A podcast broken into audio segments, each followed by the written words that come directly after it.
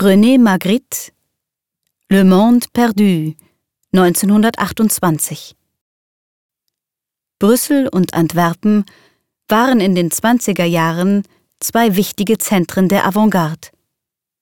Um den Maler René Magritte scharte sich in Brüssel ein Kreis von Literaten.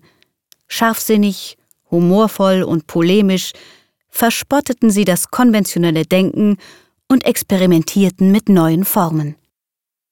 Eine dieser Erfindungen waren Bilder, in denen Wörter die Hauptrolle spielten. Magritte stellte sich Bilder vor, in denen der Blick denken muss, wie er sagte, und zwar auf eine ganz andere Weise als üblich. Le Monde perdu, zu Deutsch Die verlorene Welt, 1928 gemalt, ist ein solches Sprachbild. Die graue Fläche erinnert an eine Landkarte. Darauf deutet der Schriftzug Paysage hin. Auf dieser Landkarte sind Formen gezeichnet, die an Wasserläufe erinnern.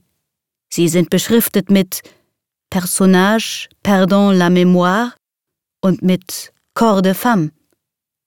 Die plakative Schönschrift ist aus zeitgenössischen Schulwandbildern vertraut. Daneben liegt ein schwarzer Fleck. Er ist durch einen Hinweisstrich mit dem Wort Cheval verbunden.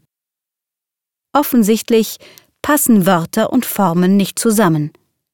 Bild und Aussage klaffen auseinander. Wie sollen wir dies verstehen? Die Malerei diente Magritte als Instrument zur Darstellung philosophischer Probleme. Ein solches Problem ist die rätselhafte Beziehung zwischen Bild, Sprache und Wirklichkeit. In seinen Sprachbildern bricht Magritte den selbstverständlichen Umgang mit Sprache und Bild auf. Verunsichert vernimmt der Betrachter darin das Schweigen der Welt, wie Magritte dies nannte.